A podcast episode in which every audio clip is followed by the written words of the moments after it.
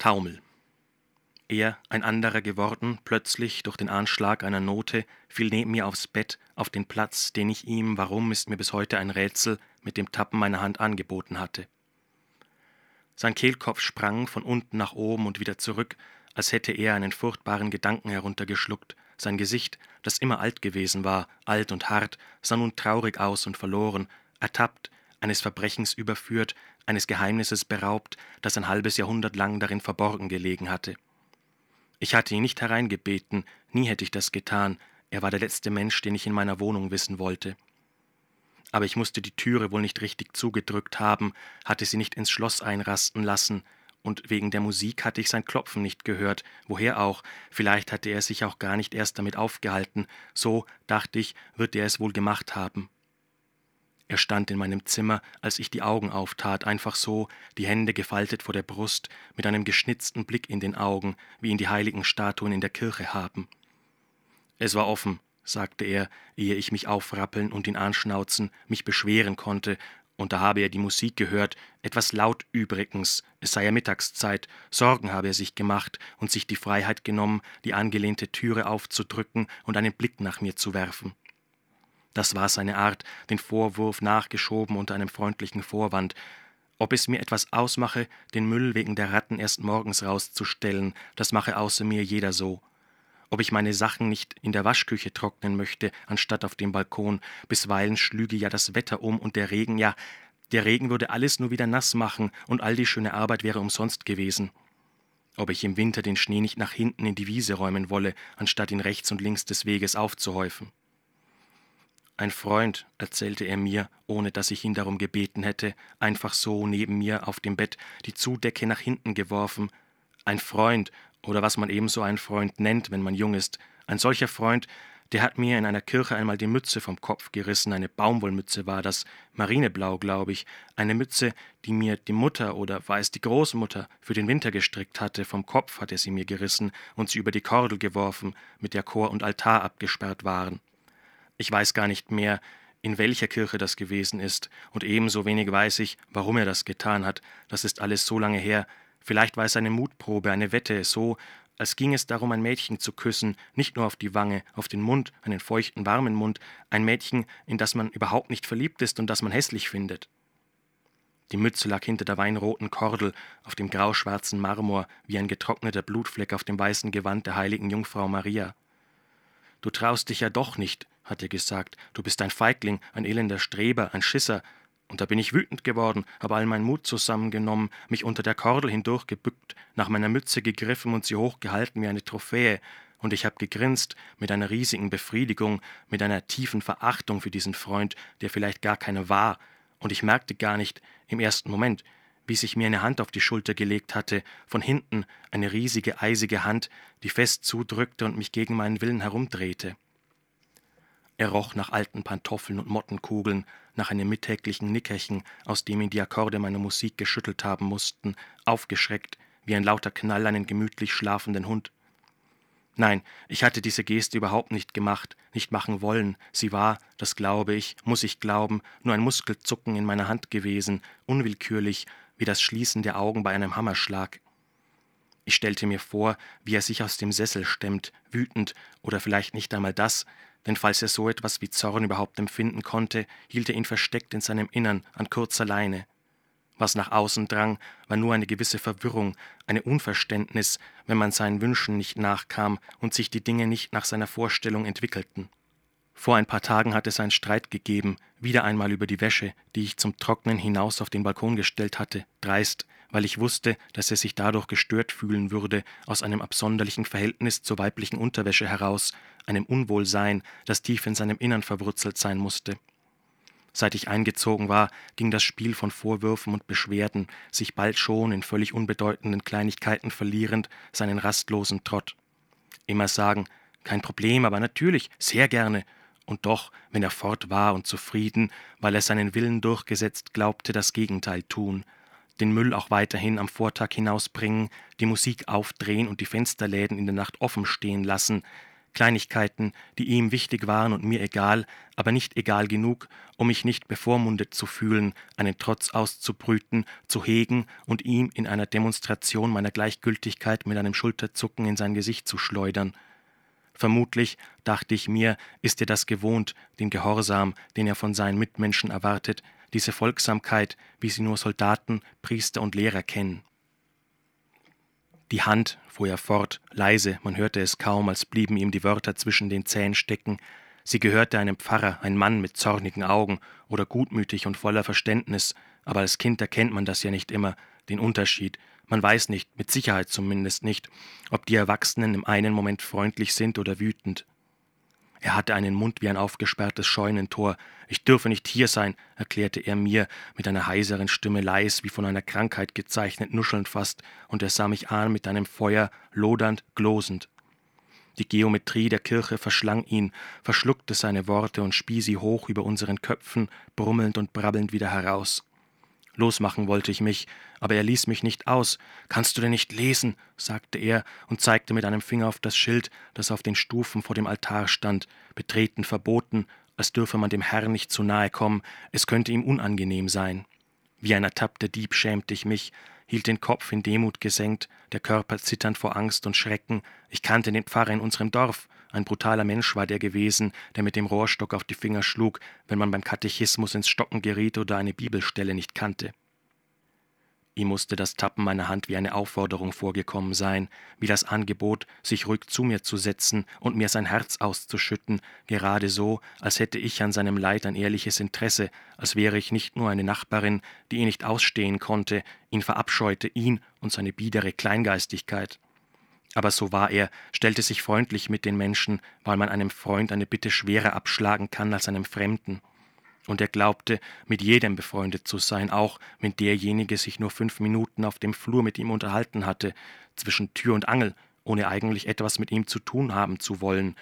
Der Postbote womöglich oder ein Installateur, der mit einem Endoskop seinen verstopften Abfluss abfährt. Einmal war ich bei ihm gewesen am Anfang, ich kannte ihn noch nicht, war gerade erst in die leerstehende Wohnung nebenan eingezogen. Ich weiß noch, ich hab an seiner Tür geklopft, weil ich etwas brauchte, vielleicht ein Schälchen Zucker, ein Schraubenzieher oder eine Glühbirne, und er hat mich gleich in seine Küche geführt und mir einen Kaffee gekocht, hat darauf bestanden, dass ich mitkomme, und ich habe mich hingesetzt auf einen alten Ratternstuhl und habe mich umgeschaut, während ich auf einen Kaffee wartete, den ich gar nicht wollte hab seine Sisal verkleidete Wand angeschaut und das Bord mit Krimskrams darüber und einen Haken gesehen, auf dem der Staub kleben geblieben war, einen Haken, an dem ein hölzernes Schild mit der eingebrannten Zeichnung eines pausbäckigen Mädchens hing und darunter der Spruch Ein gutes Kind gehorcht geschwind. Und da wusste ich, was für ein Mensch er war, oder glaubte es zu wissen. Der Pfarrer aber habe ihn nicht geschlagen, er habe ihn nur gefragt, wieso er im Hause Gottes überhaupt eine Mütze trage, erzählte er mir, und es klang fast, als spräche er über einen anderen. Und er hat mich gefragt, ob ich im Kommunionsunterricht nicht aufgepasst hätte, ob mir meine Eltern und der Pfarrer dort, wo ich herkomme, nichts beigebracht hätten, ob ich nichts wisse von der Demut und dem Respekt, die man der Kirche und dem Herrn erweise. Ich konnte dieser furchtbaren Erscheinung nichts erwidern, Natürlich hatte ich meine Mütze nur aufbehalten, weil es so kalt gewesen war, weil mir die Ohren froren und ich diese Entzündung hatte, die nicht schlimmer werden sollte.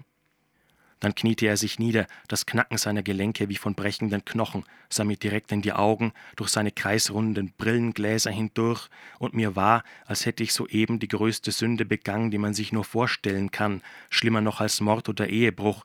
Stellen Sie sich das einmal vor, nur weil ich eine rote Kordel hochgehoben hatte und darunter hindurchgeschlüpft war, nur weil ich krank gewesen war und meine Mütze aufbehalten hatte. Du musst ein tugendhaftes Leben führen, sagte der Pfarrer mit seiner heißeren Stimme, immerzu ein tugendhaftes Leben und Gott stets achten und ehren, denn was sind wir ohne Gott, mein Kind, was sind wir ohne den Herrn? Einmal ertappte ich ihn dabei, wie er im Parterre bei der Eingangstüre, die stets verschlossen zu halten ist und einem Fremden nur vom Concierge geöffnet werden darf, das Gemeindeblatt in die Briefkästen verteilte. Unsere Briefkästen hängen an der Wand, aufgereiht wie die Urnengräber auf einem Friedhof, und selbst wenn man weiß, an welcher Stelle man nach seinem eigenen suchen muss, dauert es doch immer, bis man die richtige Spalte und die richtige Zeile gefunden hat. Es stört Sie doch nicht, hatte er mich angelächelt, als ich das Heft aus dem Schlitz herauszog, aus dem Schlitz, auf dem gut leserlich der Aufdruck bitte keine Reklame einwerfen klebte. Das ist nur eine Kleinigkeit zum Lesen, etwas Erbauliches, vielleicht finden Sie ja die Zeit.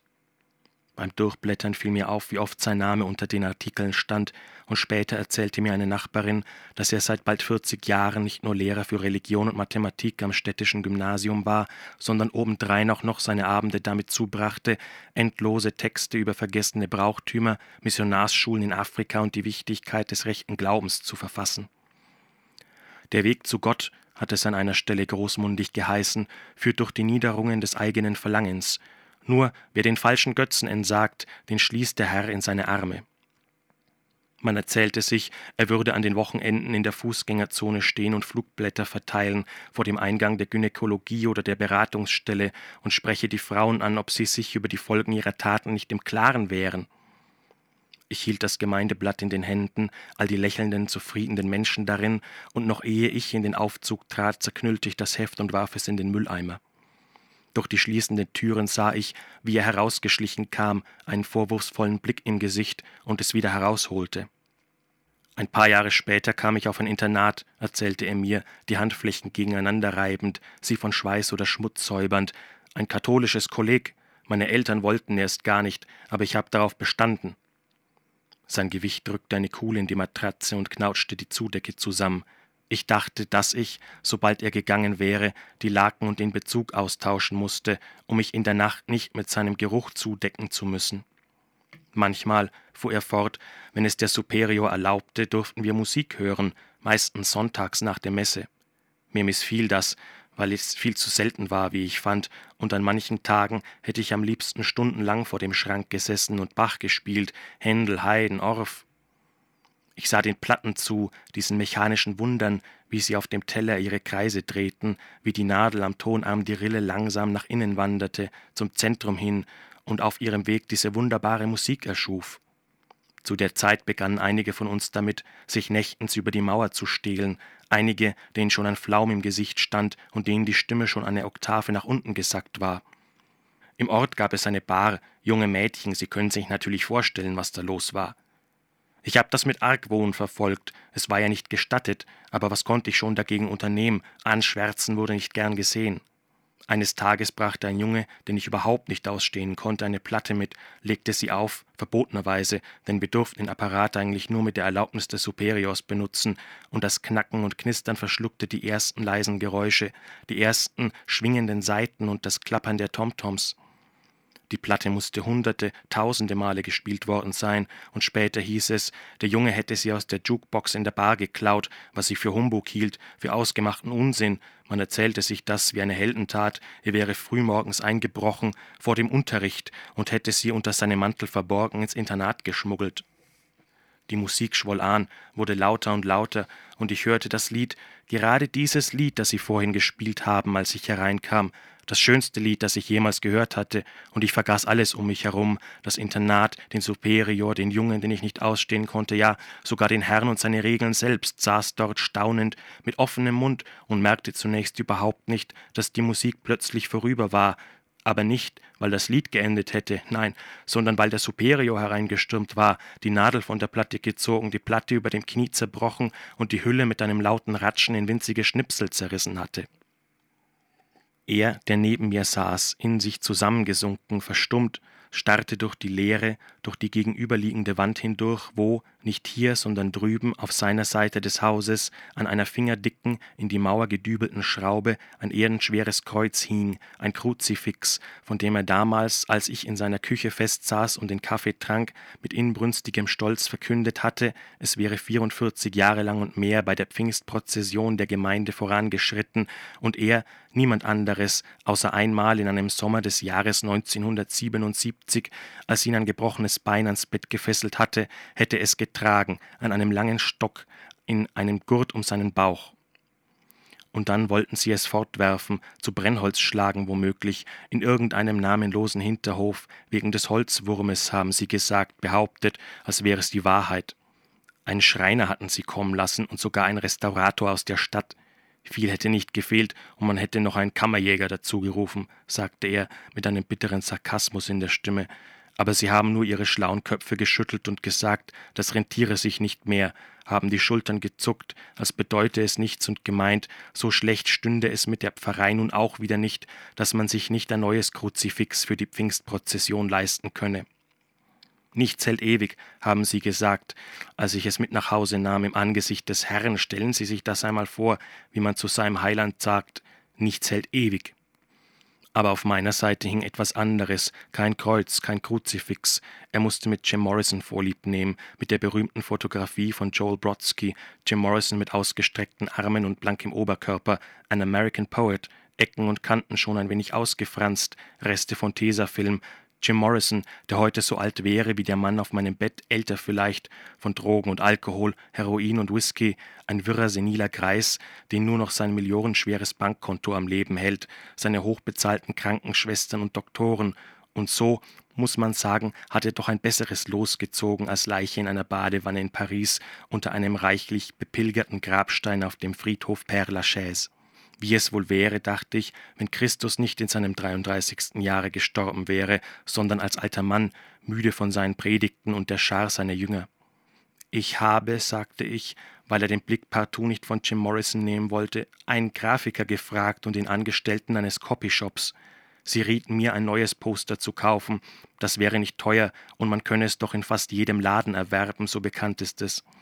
Aber ich behalte es lieber, es hängen so viele Erinnerungen daran, der Putz so vieler Wohnungen. Sicherlich, irgendwann werde ich es fortwerfen müssen, irgendwann wird der Zerfall so groß sein, dass man es nicht mehr aufhängen kann, oder es wird vergilbt sein und schmutzig. Irgendwann muss man loslassen, aber wenn man erst einmal losgelassen hat, bleibt einem immer noch die Erinnerung. Einen Moment lang regte er sich überhaupt nicht, dann, langsam und bedächtig, sah ich ihn nicken, einen gewaltigen Gedanken in seinem Hirn herumwälzend, das Tor zu einer Welt aufstoßend, die er sein ganzes Leben lang unter Verschluss gehalten hatte. Spielen Sie das Lied noch einmal, sagte er schließlich, ein Bitten und Flehen. Spielen Sie es wieder und wieder, immer wieder, damit ich nichts davon vergesse, keine Note, kein Akkord. Heute habe ich zum ersten Mal das Ende gehört, und es hat etwas in mir einstürzen lassen, hat mich über einen Abgrund geschubst, den ich immer schon überschreiten wollte, ohne mich jemals getraut zu haben. Ich war ein Hund, fuhr er fort, mit einem tiefen, traurigen Seufzen, ein schnüffelnder Hund, der Tag aus, Tag ein den Gartenzaun abging und seinen Ausbruch plante. Aber ich sagte mir, immer wenn ich eine Lücke gefunden hatte, warte noch eine Weile, du musst noch einige Dinge richten, so will es die Pflicht, und du darfst die Menschen nicht enttäuschen. Deine Schüler, die Gemeinde, die sich so auf dich verlässt, die Menschen waren es, redete ich mir ein, wo ich in Wahrheit doch noch immer diese lächerliche Schuld empfand, diese Schuld, die mich zu leben vergessen ließ, die mir die Kehle zuschnürte und mich glauben machte, ich müsse bis ins Sterbebett Abbitte leisten, nur weil ich damals, erst vor zehn, dann vor zwanzig, dreißig, vierzig und fünfzig Jahren, die Dreistigkeit besessen hatte, eine Kordel hochzuheben und auf den Altar zu treten.